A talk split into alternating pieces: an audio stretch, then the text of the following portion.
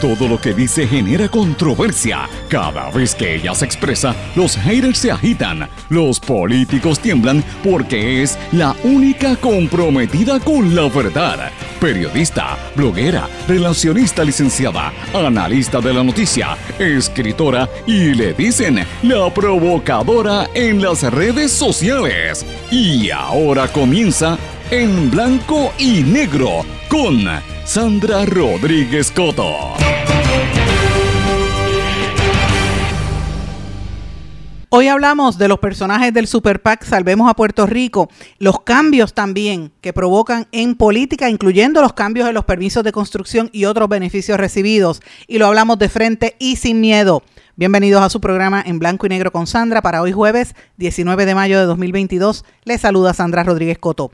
Ya se cumplió un mes del ataque cibernético al auto expreso y el gobierno no dice nada. ¿Vendrá una amnistía para el pago de los peajes? No se sabe. Pronostican más ciberataques a medios de comunicación en los próximos meses. Esto está ocurriendo en nuestro vecino país de la República Dominicana y la pregunta es si está pasando ya en Puerto Rico. Requieren que el Departamento de Educación divulgue información sobre el contratista Álvaro Pilar, quien es consultor. El requerimiento lo hizo el representante José Bernardo Márquez.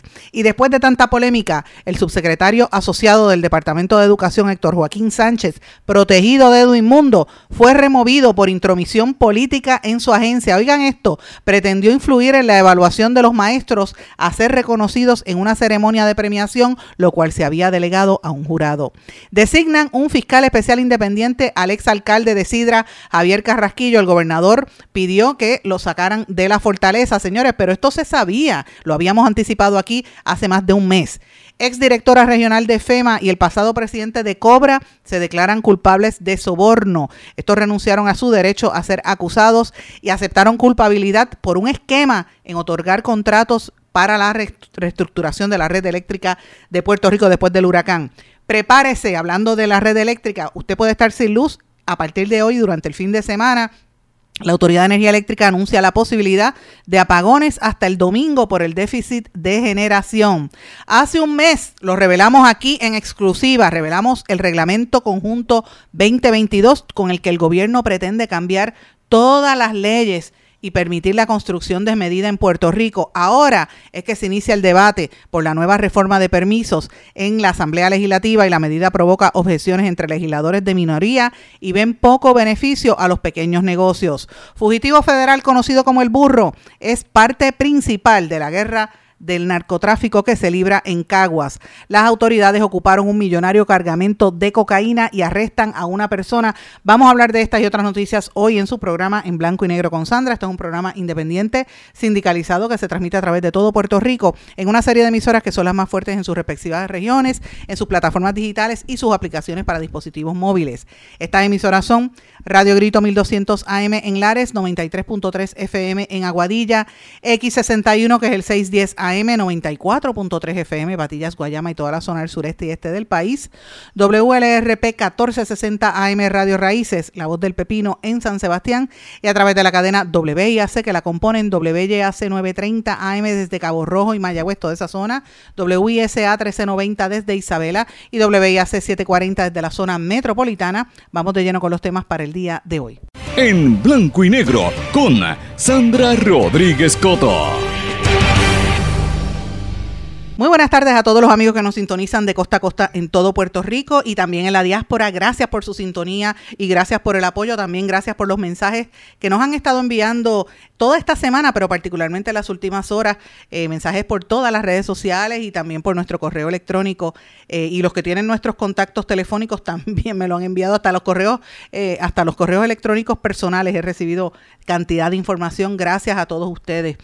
quiero comenzar diciéndoles que eh, estamos investigando, no he sacado audios ni ayer ni hoy, pero eso no quiere decir que no haya más información. Estamos eh, corroborando unos datos adicionales con unos ángulos que nos faltan para poder presentar la información completa y ustedes saben que las investigaciones toman un poco de tiempo y a veces es importante pues como que uno eh, corroborar unos datos que faltan, pero eso sí quiero decirles que es grande el esquema y esto apenas comienza.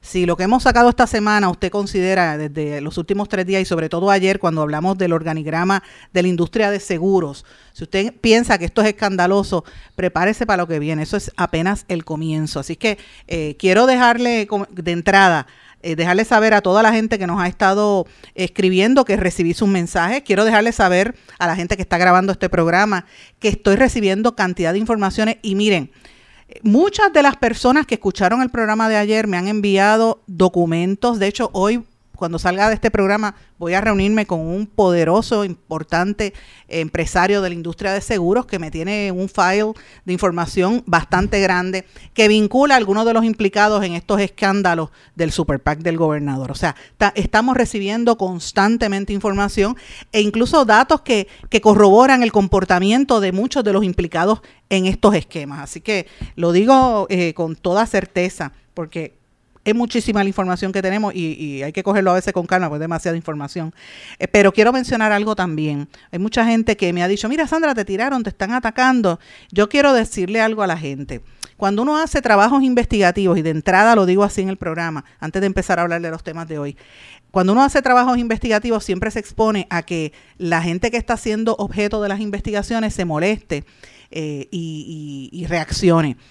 a través de la historia me ha pasado muchísimas veces porque uno hace reportajes investigativos y al final pues las cosas que uno publica se, se corroboran. Y le digo, desde hace muchísimos años yo vengo haciendo estas cosas. Yo recuerdo hasta el caso de una jueza administradora del Tribunal de Carolina que la, la, destituyeron a raíz de nuestra investigación por robarse un nene y quería este, falsificar, falsificó todos los documentos para adoptarlo. El caso, el famoso caso del niño ruso que investigamos hace muchísimos años, me acordé de eso.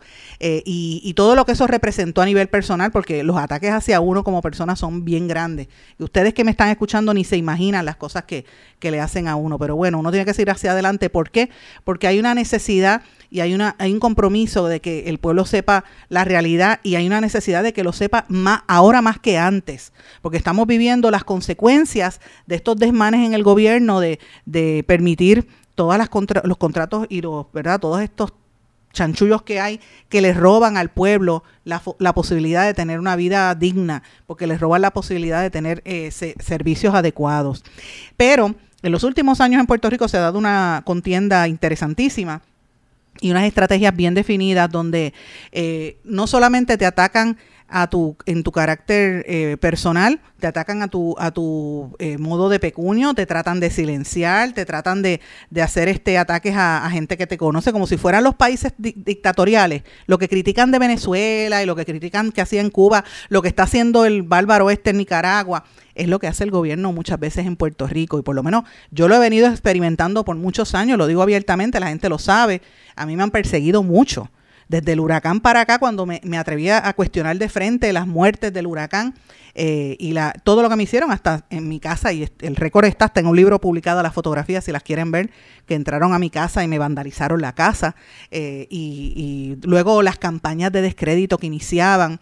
Como hay muchos periodistas jóvenes y muchos que tienen miedo a los medios tradicionales, pues se callan y como no, no, no, no, no conocen de la época en que uno estuvo en los medios corporativos hace muchos años, pues piensan que uno viene, que uno, uno es un advenedizo, pero se equivocan. Yo llevo en esto desde los 17 años trabajando como periodista y tengo 52, así que llevo toda la vida en esto. Eh, y en estos días yo salí en el programa Jugando Pelotadura hace unos días, hace dos días, eh, y esto coincide con ¿verdad? Los, audios que habíamos sacado en este programa. Fíjense que yo he notado una serie de, personalidades del gobierno que han estado atacando eh, y criticando. Algunos lo hacen de manera ofensiva, faltando respeto, y otros lo hacen con mucha deferencia, como el expresidente del Senado, eh, el, senador Tomás Rivera Chats, con quien tengo una excelente relación, que ha hecho unas críticas, pero lo ha hecho de una manera este, respetuosa eh, y porque él sabe cómo yo soy, él me conoce bastante bien y, nos tenemos respeto mutuo. Eh, Carmelo Ríos y otros han estado reclamando que yo autentique los audios, como si esto fuera un tribunal. Yo no tengo que autenticar nada, yo divulgo la información que corroboro y que entiendo que la gente debe saber. Así que esto no es un tribunal. Eh, después de eso, la, la ola de ataques empieza con campañas de miedo. Gente empieza a llamarte, ten cuidado, Sandra, ten cuidado Y lo, otro, inmediatamente con el ten cuidado, empiezan a atacarnos en las redes sociales, que si me van a demandar, que si tenga cuidado, y activan a los trolls en las redes sociales a llamarme, a calificarme con epítetos como embustera, con epítetos racistas. esto me ha pasado, ya yo conozco el, el patrón de cómo es que ellos hacen estos ataques. Eh, y lo próximo es que van a empezar a llamar a las emisoras para silenciarme, para pedirme que me saquen del aire. En el pasado yo tenía más emisoras, y lo digo abiertamente, por las cuales yo transmitía este programa, y en algunas ya no estoy precisamente por eso, por las presiones que ejercían algunas de estas personas. Pero el problema que tienen y no se dan cuenta es que cerrarán el medio y se cortan las patas, como dicen, porque existen las redes sociales y existen las plataformas eh, directas. Así que la información está y la gente la va a buscar.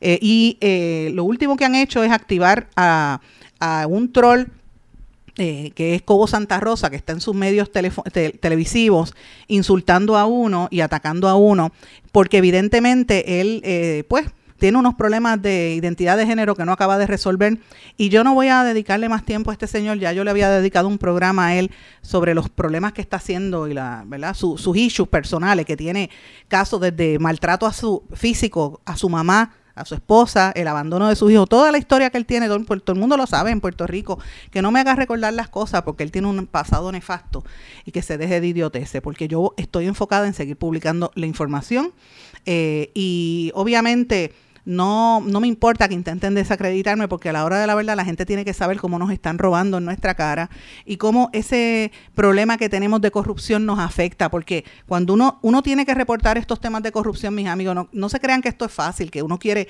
publicarlo porque uno le da coraje y, ve que cada vez son más. Pero hay que hacerlo porque cuando usted no, no tiene los, los, servicios, o cuando cae en un roto, o cuando va a buscar un médico no lo atienden, todos esos problemas tienen que ver porque el, sistema quebró, porque el gobierno no funciona precisamente por la corrupción de unos que se están adueñando del país y adueñando de, los poderes de nuestro país, de la economía.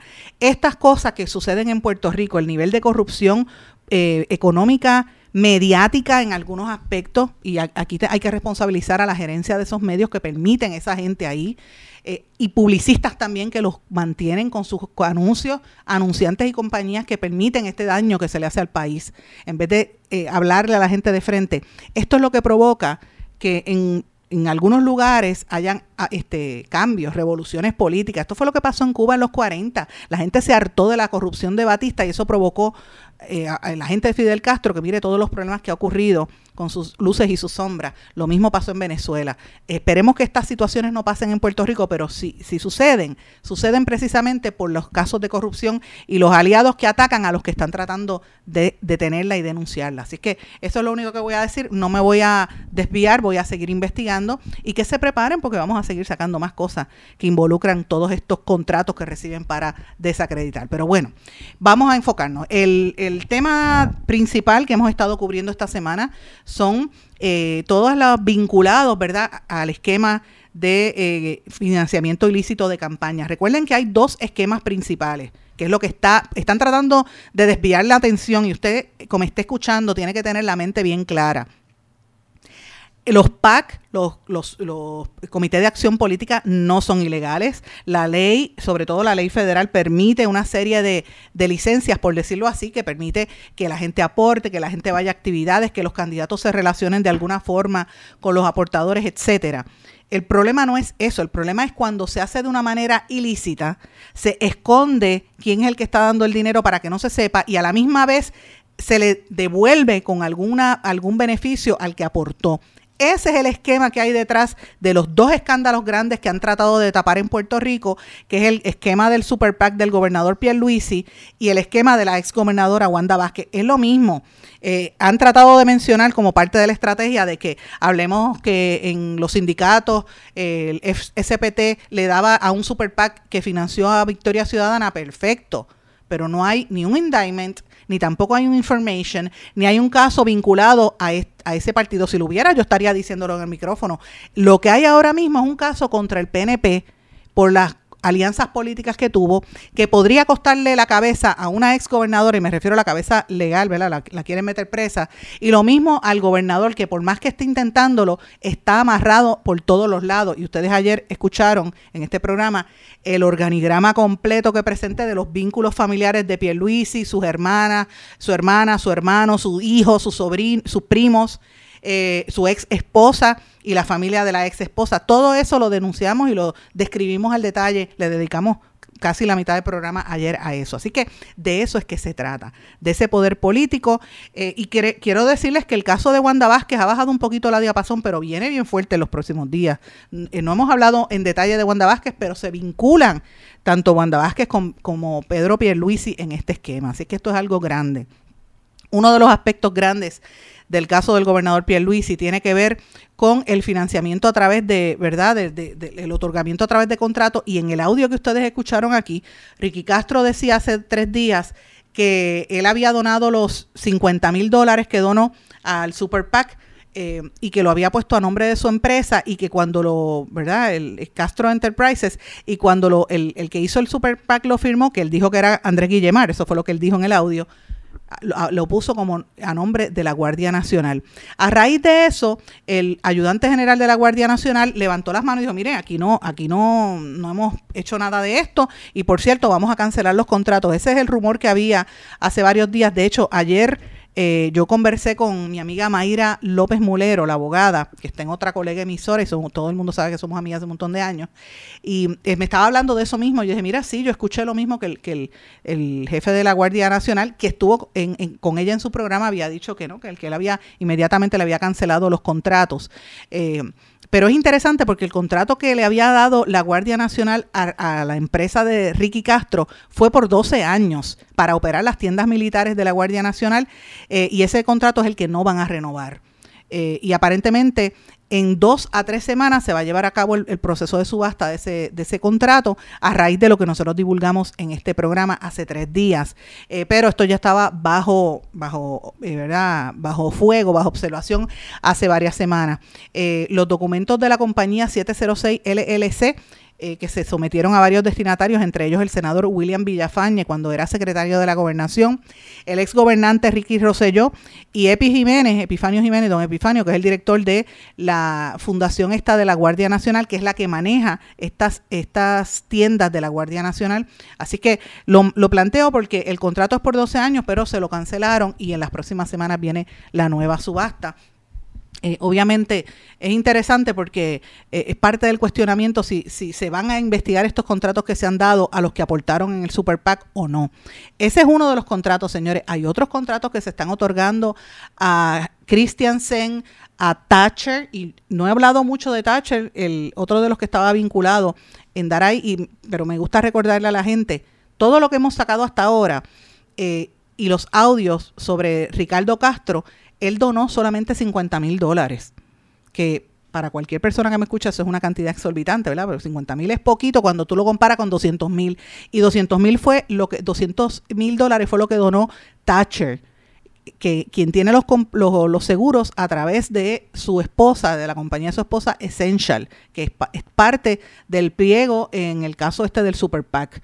Y Thatcher también mantiene seguros con un sinnúmero de municipios en Puerto Rico eh, y hay unas alegaciones donde él entremezcla el negocio del seguro, que lo pone a nombre de la esposa, y va y le pone el seguro al municipio y después el alcalde de ese municipio aparece con caballos en el hipódromo eh, y participando en las, carreras. Yo tengo todo ese listado, toda la información de los caballos en el, que pertenecen a algunos de estos funcionarios públicos vinculados a Thatcher y ese es otro esquema que va a estar saliendo en los próximos días, lo adelanto por aquí.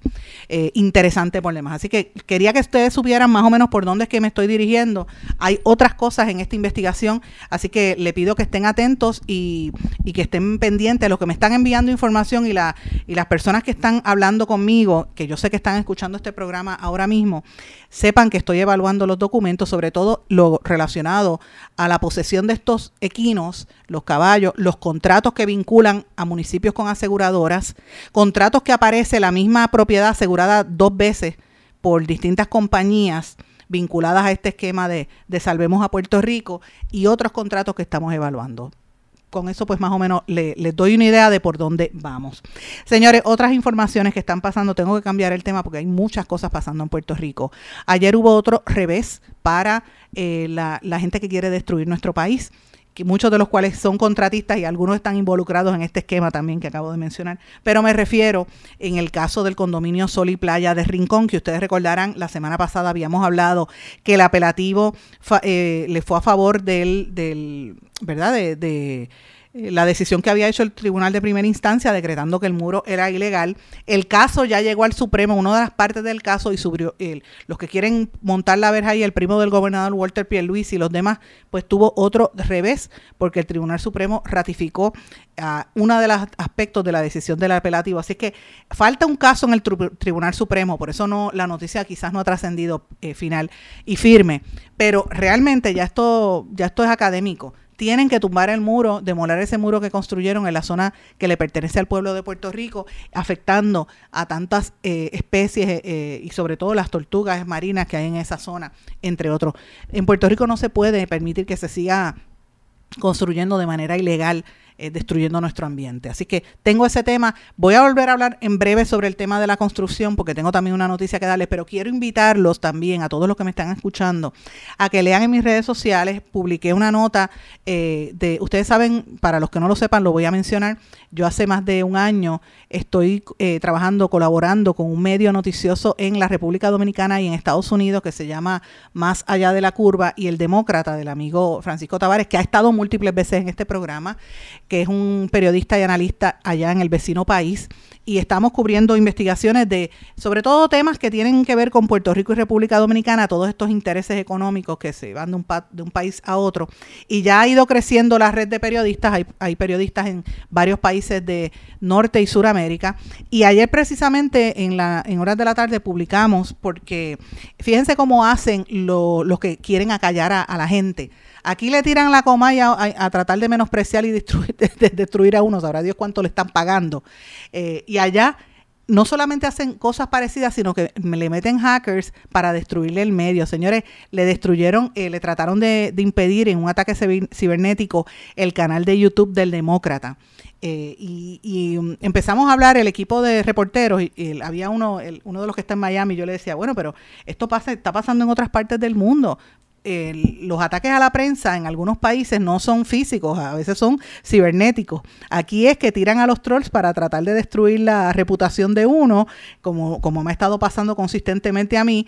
Y en el caso de, América Latina, tiran grupos de gente sencillamente a, irse detrás de las personas, a, perseguirlos, incluso hasta matarlos. Una situación muy fuerte.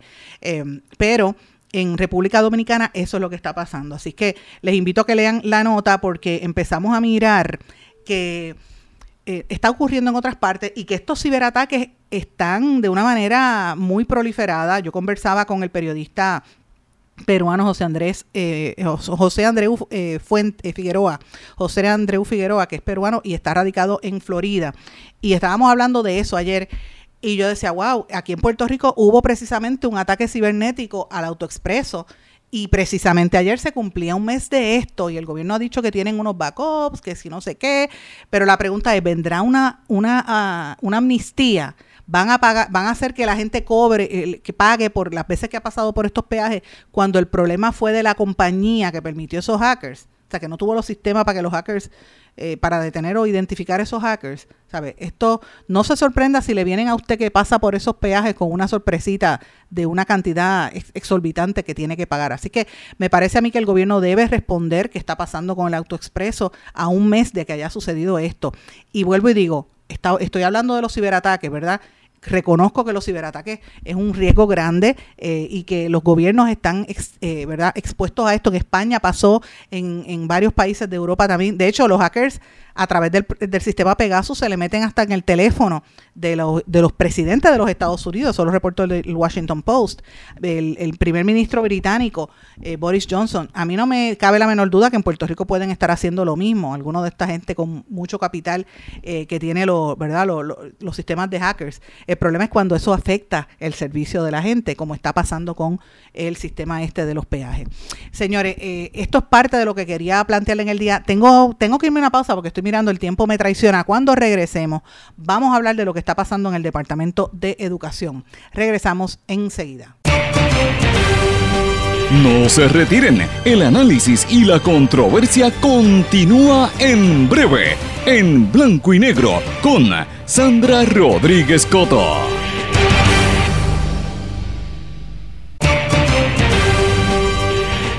Y ya regresamos con el programa de la verdad, en blanco y negro, con Sandra Rodríguez Coto. Regresamos en blanco y negro con Sandra. Bueno, hay una noticia que eh, trascendió en el día de ayer porque ustedes saben que eh, destituyeron al subsecretario del Departamento de Educación eh, el que era protegido de Edwin Mundo, el número dos en la Comisión Estatal de Elecciones, ustedes recordarán que provocó tanta y tanta polémica, Héctor Joaquín Sánchez, y mucha gente no quería confirmar al secretario Eliezer Ramos Párez no por más de un año lo tuvieron ahí sin confirmarlo en la Asamblea Legislativa porque querían empujar de número dos a esta persona que es un agente político que no tenía nada que ver con educación. Finalmente tuvieron que sacarlo, señores, precisamente porque eh, trató de influir en una evaluación de unos maestros que iban a ser reconocidos en una ceremonia de premiación. O sea, quería darle los premios a los maestros que eran PNP por decirlo así. Eh, y, pues obviamente eso se había delegado en un jurado. Este es el, pretexto que están dando, pero habían otros asuntos que tenía que ver internamente sobre los problemas que había en la división legal y en las querellas que había, además de una investigación administrativa que hay sobre las ejecución, ejecutorias de este, este funcionario que había sido nombrado allí, que fue parte de la gente que estuvo evaluando en la, en la Comisión Estatal de Elecciones las pasadas elecciones. Así que recordemos que esto es bastante fuerte eh, y obviamente hay una investigación que tiene que ver con el uso de fondos federales en este proceso. Eh, veremos a ver qué va a reventar por ahí. La, la, Federación y la Asociación de Maestros respectivamente deploraron cualquier intento que sea por politizar más a la agencia. Y ese es parte del problema que hay en el Departamento de Educación, que es una agencia que está altamente eh, eh, politizada. Pero no es lo único que hay allí, señores, es el chanchullo que sigue, para que usted vea por qué tenemos que hablar de estos casos de corrupción. Uno de los vinculados al esquema de Salvemos a Puerto Rico es Álvaro Pilar Vilagrán que ha sido contratado precisamente por el secretario de Educación, eh, Eliezer Párez, y el representante del Movimiento Victoria Ciudadana, José Bernardo Márquez, Betito Márquez, el, hijo de Betito Márquez, le pidió, le requirió información al secretario sobre de qué tiene que ver con este, este funcionario que es incorporador de dos entidades implicadas en el esquema ilegal de donativos políticos y es contratista de educación a razón de 10 mil dólares mensuales. Usted entiende ya por qué Puerto Rico está en quiebra, precisamente por eso, porque esta gente no solo tienen los contratos, sino que viven del gobierno. Esos son los verdaderos mantenidos. El problema es que los mantienen con contratos de 10 mil, 20 mil, 100 mil pesos al año a través de ellos donar para atrás en campaña. De eso es que se trata, señores. Y, ahora mismo están trascendiendo información de que, cuál es el tipo de consultoría que ofrece Pilar, eh, Álvaro Pilar o sea, se justifica esa cantidad de dólares cuando hay escuelas que no tienen los servicios, cuando hay escuelas que todavía están, niños de nuestro país que todavía están en vagones. Si usted es maestra, maestro, o si tiene un hijo, una hija, un sobrino, es abuelita de algún niño en una escuela pública en nuestro país, usted sabe que la maestra siempre pide dinerito para que le ayuden a comprar el papel toalla, el jabón, para poner, poder tener esos materiales, eh, materiales escolares, papel y todo en la escuela, porque no hay dinero para eso. Pues mire, sepa que el dinero lo hay, pero se lo dan en estos contratos. Cuando usted piensa que le están pidiendo chavos para la escuela, ya usted sabe que es que se lo están dando amistades del gobierno como Álvaro Pilar, que tiene un contrato de 10 mil dólares mensuales, que ya usted sabe lo que eso corresponde eh, a nivel anual, y además de todo, eh, en esa agencia y sabrá Dios en cuál es otra. Por eso es que hay que combatir la corrupción, señores. Eso es parte del problema. Eso es parte de lo que nos tiene hundido. Y aunque traten de callarnos, vamos a seguir porque no podemos dejar que nos roben lo que queda de Puerto Rico. Imposible por demás. Parte de este robo demuestra algo que nosotros habíamos denunciado aquí, el caso del exalcalde de Sidra, Javier Carrasquillo Cruz, que era la persona que habían puesto en el gobierno para permitir los contratos y los, los permisos ilegales y las construcciones ilegales a todos estos que aportan a las campañas y que los colocan como en algunos sitios como contratistas. Ayer le designaron un FEI, un fiscal especial independiente, al exalcalde de Sidra, eh, y evidentemente, pues, el gobernador dijo que lo que le, pidió la renuncia de manera inmediata. Esto ya se sabía, de hecho, en este en este mismo programa yo había entrevistado a Eliezer Molina, el candidato independiente de ex candidato independiente que lo había dicho hace como ocho meses, si no me equivoco, había hablado de este tema. Y también eh, Mariana Nogales, la representante de Victoria Ciudadana, había hablado de este tema en el entorno, en el contexto de los permisos ilegales en, en Sol y Playa y habían hablado específicamente del rol que tenía este alcalde, exalcalde, permitiendo una serie de irregularidades eh, como sirviendo de buffer y no solamente eso, sino ayudando a la creación de contratos ilegales y del esquema que hizo el convicto Oscar Santamaría con los contratos que tenía para la repavimentación. Y ustedes saben que por eso fue que le dio un, un soborno al exalcalde de Cataño, Félix Elcano Delgado. Fíjense cómo esto se ata una cosa con la otra, porque todos son los mismos, se atan entre sí. Así. Así que de eso es que se trata, eh, lo que se había dicho. Finalmente el gobernador tuvo que, pedirle la renuncia y el FEI lo está investigando. De hecho, aprovecho para decir, tuve una conversación con doña Nidia Cotovives hace dos días, eh, que está afectada de salud. Espero en, Dios, honestamente, que mejore su, su situación de salud eh, en, estos días. Doña Nidia Cotovives, la presidenta del panel del FEI. Porque uno no le desea mal a nadie, todo lo contrario, uno, uno espera que se recupere lo más pronto posible y, sinceramente ella sabe que, que se lo dije de todo corazón. Pero bueno, eh, hablando de otros temas y siguiendo con la situación de la corrupción en Puerto Rico, finalmente la exdirectora regional de la de FEMA, eh, Anisha Tarif Tribble y su pareja Donald Keith Ellison, pasado presidente de Cobra, eh, se declararon culpables de soborno en un esquema de otorgar contratos para la reconstrucción de la red eléctrica en Puerto Rico. Fíjense, los primeros que arrestan son gente, esto fue en el caso de Vieques, pero son gente que venía de afuera de Estados Unidos, para que usted vea que la corrupción eh, es grande y que cuando Puerto Rico estaba en su peor momento, toda esta gente vio la posibilidad de hacer negocio y de ganar dinero en Puerto Rico durante el paso del huracán María. Ahora lo están haciendo con toda esta permisología y toda la lo que está haciendo el gobierno para permitir que que todo esté más libre, más, más, menos eh, regulado.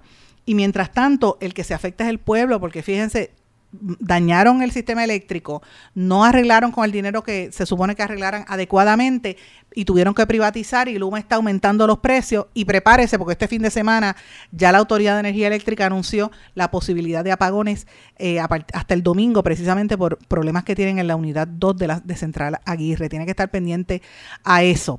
Eh, mis amigos, les recomiendo también que eh, hablen y miren en detalle lo que está pasando con el debate que hay a nivel legislativo en la Cámara de Representantes por una reforma de permisos que va a bajar a votación en la Cámara y es, eh, eje de controversia por una serie de disposiciones que contiene. Presidente de la Cámara, Tatito Hernández, defendió el proyecto que se esté dando de manera fast track porque dice que hay que hacer los permisos fast track para que se mueva la economía. Y yo estoy de acuerdo con que se mueva la economía, hace falta. Pero de qué manera eh, eso puede afectar a, los pequeños negocios, porque si tú vas a, buscar un, un, un permiso, requiere que pagar por debajo de la mesa algún gestor para que te para que te atienda, ¿verdad? Eso es lo que dicen ahora por el tema de la burocracia. La realidad es que tú vas a pedir un permiso y te tardas un año para abrir un pequeño negocio, pero a estas empresas grandes no solamente le dan el, tiempo más rápido, sino que le bajan los requisitos incluso ambientales. Y hay que tener cuidado con esta medida, este debate, hay que estar siguiéndolo bien de cerca, el, el debate por, por los permisos y también los resultados que esto va a tener. ¿Por qué yo planteo esto? Porque miren, en abril de este año, nosotros presentamos específicamente, porque me gusta darle la fecha, pueden buscarlo en nuestro blog, el 5 de abril de este año, lo publicamos en nuestro blog, lo publicamos en Eiboricua, el reglamento conjunto 2022, el reglamento de la Junta de, de, Planificación de Puerto Rico, que abre las puertas a permitir todo tipo de construcción en todas las zonas del país sin necesidad de consulta y evaluaciones, alterando toda la planificación vigente, eliminando el rol de los profesionales como ingenieros, agrimensores y arquitectos, y les quita poderes a los municipios y a las comunidades. Este es Reglamento Conjunto 2022, que es un documento de 983 páginas que yo lo obtuve a través de una fuente, lo corroboré, vi las fotografías de los empresarios cabilderos, algunos de los cuales están en este comité de, del Super del gobernador, algunos de ellos, con la carpeta de este documento, viéndola antes de que esto se discutiera a nivel de municipio y a nivel de comunidad. Eh, la verdad de la Junta de Planificación se contactaron conmigo, dijeron que eso no era cierto, que esto no se ha presentado públicamente, pero yo vi la fotografía, así que no me puedo, o sea, yo no puedo negar lo que vi con la carpeta que decía Reglamento Conjunto 2022. Así que este reglamento que nosotros revelamos hace un mes, eh, y verdad, ha pasado un poco inadvertido porque hubo el apagón, pero yo quiero que la gente recuerde que lo hicimos y si usted no lo, no lo ha visto, vaya a mi página, búsquelo allí, nuevo reglamento 2022, reglamento conjunto y lo puede leer completo el documento allí. Altera totalmente la forma en que se conceden los permisos. Es, es escandaloso porque, por ejemplo, usted vive en una urbanización y al final de la calle hay un terreno baldío y pues era residencial R3 y de momento aparece RC comercial y usted no se enteró porque lo tienen, lo pueden anunciar por edicto y usted ni miró el edicto y de momento cuando se entera que ve los trucks pasando frente a su casa y están construyendo ahí un hotel o, o construyendo un mall o construyendo una iglesia o una barra, un pop, que le parquean los carros, los clientes frente a su portón, pues usted se sorprende. Pues mire, es por eso, porque va a permitir ese tipo de construcciones.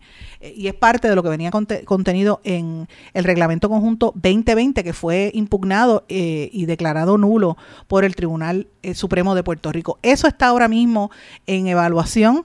y es importante que lo vean. La, la, Asamblea Legislativa tiene que tomar postura sobre esto. El gobierno y la Junta de Planificación están diciendo que esto va que está al día y que lo van a aprobar y que están, eh, ¿verdad?, dando paso a este tema. Pero bueno, eh, pendiente porque eso es un asunto importante que se está gestando por ahí y hay que mirarlo. Señores, también hoy sale a a relucir el anuncio del secretario de Hacienda que eh, van a empezar a evaluar finalmente el, el, fin del arbitrio a las compañías foráneas. Esto va a tener un impacto, el arbitrio del 4% que pagan las compañías foráneas también, eh, que se va a facilitar, perdón. Es importante que, estemos atentos a esta discusión que va, apenas comienza durante el día de hoy. Quiero antes de terminar la pausa mencionar brevemente la noticia, no la, no la voy a entrar en detalle, pero el, ustedes saben que ya las autoridades federales dijeron que el fugitivo federal conocido como el burro, es el, la parte principal en la guerra por el narcotráfico que se vive en Caguas. Lo ato a las noticias que he estado diciendo en estos días de todos los, ¿verdad? los procesos de, de arresto y más que nada la, ocupación de cargamentos de cocaína y de metanfetaminas que están dándose. Precisamente ayer a, este, las autoridades ocuparon un cargamento de cocaína en Aguadilla valorado en 5.3 millones de dólares. O sea, la droga que está entrando en Puerto Rico es de grandes proporciones. Por eso es que la guerra está tan fuerte en Caguas y se ha mudado a, a Canóbanas, donde pues por desgracia entraron unos maleantes a, disparar en un restaurante hace dos días. Hay que tener cuidado con lo que está sucediendo y yo creo que las respuestas del gobierno no son adecuadas, por lo menos no convencen a nadie, no le dan tranquilidad a nadie ver lo que está pasando en torno a esto eh, y, y, y francamente no sé cuál debe ser la solución, pero, pero lo que están haciendo hasta ahora no funciona porque sigue aumentando la cantidad de, de, casos hasta que no cojan a estos peces gordos de la droga, que sabrá Dios no viven en caseríos ni viven en la barriada Morales, aunque la controlen los puntos allí. Esa gente tiene que vivir en otros lugares y todo el mundo sabe que son gente de cuello blanco, escondidos, esos son los verdaderos mafiosos de nuestro país. Voy a una pausa, regresamos enseguida. No se retiren, el análisis y la controversia continúa en breve, en blanco y negro, con Sandra Rodríguez Coto. En mi pueblo se chinchorrea bien duro. Aquí me cubre mi plan médico y en tu pueblo también. En mi pueblo es donde tenemos las mejores vistas. Aquí cubre mi plan médico y en el tuyo también. En mi pueblo se goza de verdad. Aquí me cubre mi plan y en tu pueblo también. Plan de salud Menonita en todo Puerto Rico. El plan médico que te cubre con una extensa red de médicos, especialistas y laboratorios. Además, te cubre en el hospital de tu preferencia en cualquier lugar de Puerto Rico. Plan de salud Menonita. Pero tú sabes cómo es esto que te la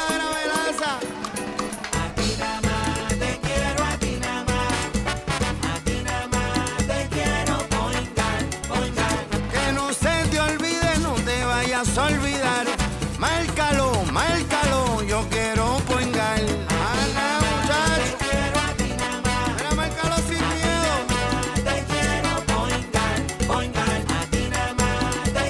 Quiero guard. Ana, muchacho. Quítese el dolor de cabeza con sus obligaciones de contabilidad con los servicios que presta Villalba y Villalba Company. Directo, personal y con sensibilidad humana. Lo que se busca en un verdadero asesor de contabilidad para todo tipo de servicio de contabilidad, pago de IBU, pago de nómina, informes trimestrales y anuales y otros. Ofrecen servicio directo personalizado. Villalba y Villalba Company. Para orientaciones, su teléfono el 939-336-5774. 939-336-5774. Y ya regresamos con el programa de la verdad en blanco y negro con Sandra Rodríguez Coto. Y regresamos a esta parte final de Blanco y Negro con Sandra. Bueno, tengo varias noticias de fuera de Puerto Rico, cosas que están sucediendo en los Estados Unidos y en el resto del mundo que debemos estar mirando, noticias internacionales que son importantes. Y comienzo con el seguimiento al caso de eh, George Floyd. Ustedes recordarán que bastante cobertura le dimos en este espacio al asesinato vil, cruel, eh, terrible de este hombre afroamericano, un, negro americano que fue asfixiado mientras le imploraba a los policías que le sacaran la rodilla del cuello y él ya clamaba por su mamá y todo ese vídeo lo vimos en las redes sociales eh, hace unos años y esto fue lo que provocó todas aquellas protestas multitudinarias en la nación americana, activó un poco más en la situación de la, de la crisis racial. Eh, y, y, eso es uno de los casos que a mí me impacta mucho porque tuve la desgracia de, de presenciarlo en vivo. Yo estaba viendo las redes sociales y de hecho estaba hablando con un, un amigo de Estados Unidos eh, que estudiamos en la universidad, cuando él me dice, mira lo que está pasando, el, americano me dice, mira lo que está pasando, y yo me conecto y vi el, y, o sea, yo me sufrí esa muerte de George Floyd como si hubiese estado, al, de hecho estuve viéndola como muchas millones de personas en, en, todo el planeta, pero, pero fue terrible porque a veces las redes sociales permiten y toda esta tecnología permite que uno esté como si fuera presencial en el lugar, y pues esa es una de esas, de esas noticias que le toca a uno el corazón porque uno ve el nivel de, de crueldad que hay en, el, en, la raza humana, que es terrible. Pero bueno, esto ha dado mucho de qué hablar este caso eh, y han seguido los, los, policías que estuvieron involucrados en el mismo, eh, ¿verdad? Han tenido que declararse culpables. Eh, finalmente uno de ellos se declaró culpable, uno de los que lo, de los que lo mató. Llegó a un acuerdo con la fiscalía en el que va a cumplir eh, tres años de sentencia y así va a ser evitado evitar a ser juzgado por un tribunal. Me refiero a Thomas Lane, el ex policía de Minneapolis, que acompañaba entonces a Derek Chauvin, que fue el que le puso la rodilla a George Floyd. Esto lo dio a conocer el Minneapolis Star Tribune. Fíjense que la cobertura ha bajado un poquito en este tema porque obviamente han pasado ya meses y años. Eh, y es interesante y cómo esto se da. De hecho, hace poco una sobrina de George Floyd, que tiene como cuatro añitos, fue herida de gravedad en un tiroteo en Houston, porque ellos viven en un entorno donde hay mucha criminalidad, donde vive la gente eh, afroamericana, gente pobre, así que esa noticia había trascendido también. Pero bueno, en este caso el policía llegó, eh, va a cumplir una sentencia de tres años y así va a ser eh, evitar ser eh, juzgado. Y a diferencia de él, los otros dos ex oficiales que estaban con él, que con Chauvin, cuando mató a Floyd, uno que era de ascendencia, creo que era japonesa, Tao y Alexander Quen, van a ser juzgados el próximo mes en un tribunal estatal. Eh, y ese fue el que condenó a Derek Chauvin a 22 años y medio de cárcel, de los cuales va a cumplir 15 por el asesinato de George Floyd, eh, que fue el 25 de mayo del 2020, después de que le pusiera la rodilla en el cuello, como dije, que, que fue una cosa terrible. Pero bueno, señores, en Estados Unidos ya se detectó el primer caso de viruela del mono. Esto es una noticia también importante porque estamos en un momento donde están saliendo todas estas enfermedades y uno plantea, bueno, puede ser el cambio climático, puede ser que al derretirse los polos aparezcan cosas que estaban ahí congeladas y, y provocan enfermedades en esta época, o pueden ser este eh, experimentos y, guerras biológicas. Uno piensa todas estas especulaciones, ¿verdad? Pero lo cierto es que están apareciendo otras enfermedades más allá del, del COVID que siguen afectando a la gente y en Estados Unidos apareció esta, que es una que ya habían dado una alerta a nivel internacional. En Estados Unidos por lo menos eh, dijeron que se trata de un hombre adulto que ha viajado recientemente a Canadá. Eso lo dijo el Departamento de Salud del Estado de Massachusetts que le hizo las pruebas iniciales y las refirió a los Centros para el Control y Prevención de las Enfermedades, que confirmaron a su vez que se trataba de la viruela del, mo del mono. Los síntomas de esta enfermedad incluyen, eh, para que sepa, la viruela ya había sido erradicada, pero tiene algo un poco más leve que es fiebre, dolor de cabeza, dolor muscular, duele la espalda, dan escalofríos y es un agotamiento general y con frecuencia hay inflamación en los ganglios y una erupción cutánea que comienza en la cara y se extiende a otras partes del, del cuerpo, principalmente a las manos y los pies. Y este es el primero que se detecta en Estados Unidos este año. En los estados de Texas y Maryland habían reportado casos el año pasado con pacientes que habían viajado a Nigeria. Así que lo planteo porque hay que estar pendiente, uno se tiene que cuidar, estamos en, todavía estamos en la pandemia de, del COVID y han surgido otras, mire la, situación de la hepatitis con los niños, lo planteo porque están surgiendo estas cosas y hay que mirar estas noticias, aunque uno no le guste decirlas, pero hay que estar atentos. Pero bueno, otra cosa que también me parece importante de noticias que están ocurriendo a nivel de Estados Unidos y a nivel internacional que debemos mirar en Puerto Rico, miren, estamos hablando, todos los días salen noticias de lo que pasa en Ucrania, la situación con Rusia, pero hay otros elementos, hay otros países que también hay que tener cuidado y uno de estos es China. Y a mí yo estoy siempre pendiente a lo que pasa con China porque los chinos han crecido y han creado este imperio eh, tan fuerte, ¿verdad? Económico, pero a la misma vez tienen unas relaciones bien difíciles con los Estados Unidos eh, en algunos aspectos, sobre todo el aspecto comercial, y hay una controversia con lo que está pasando con Taiwán.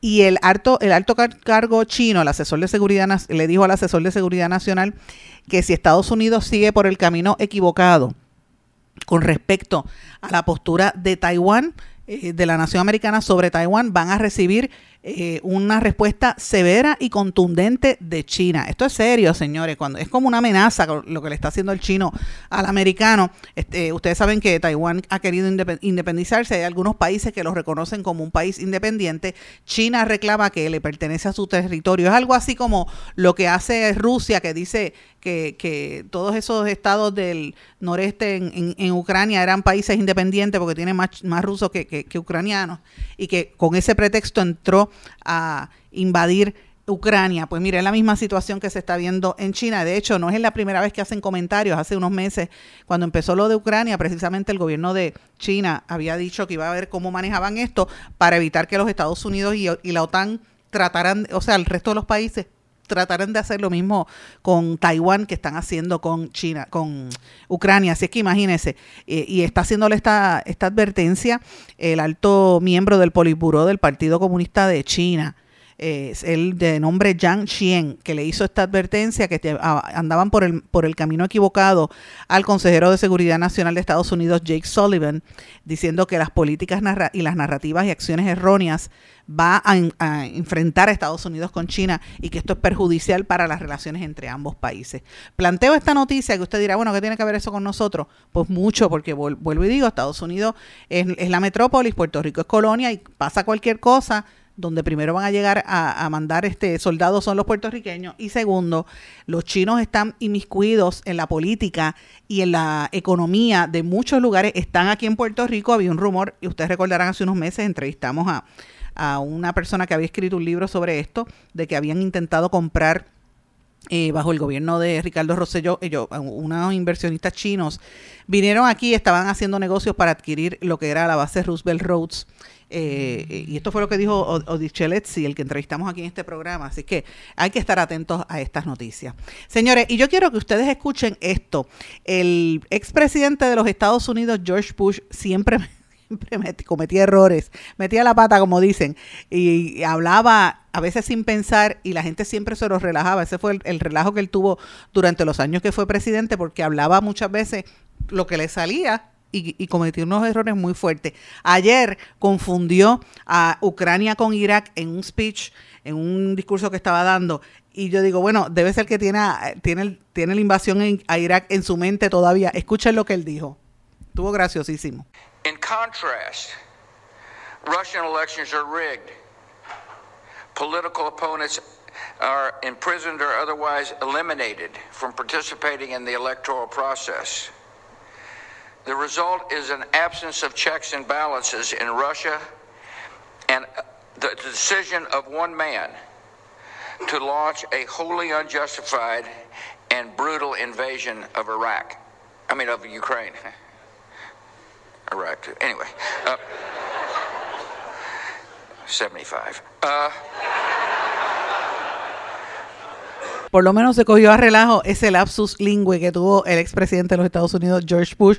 Para los que no entiendan inglés, él básicamente lo que estaba diciendo era que eh, más o menos así el resultado de la ausencia de controles y equilibrios en Rusia y la decisión de un hombre de lanzar una invasión brutal e injustificada de Irak y de momento dijo, espérate, Irak no, es de, quiero decir Ucrania. Y eso la gente empezó a reírse y, la gente empezó a, a cor- a recordar todos lo- los problemas que, que tenía Bush ah, para hablar eh, y él lo achacó a la edad.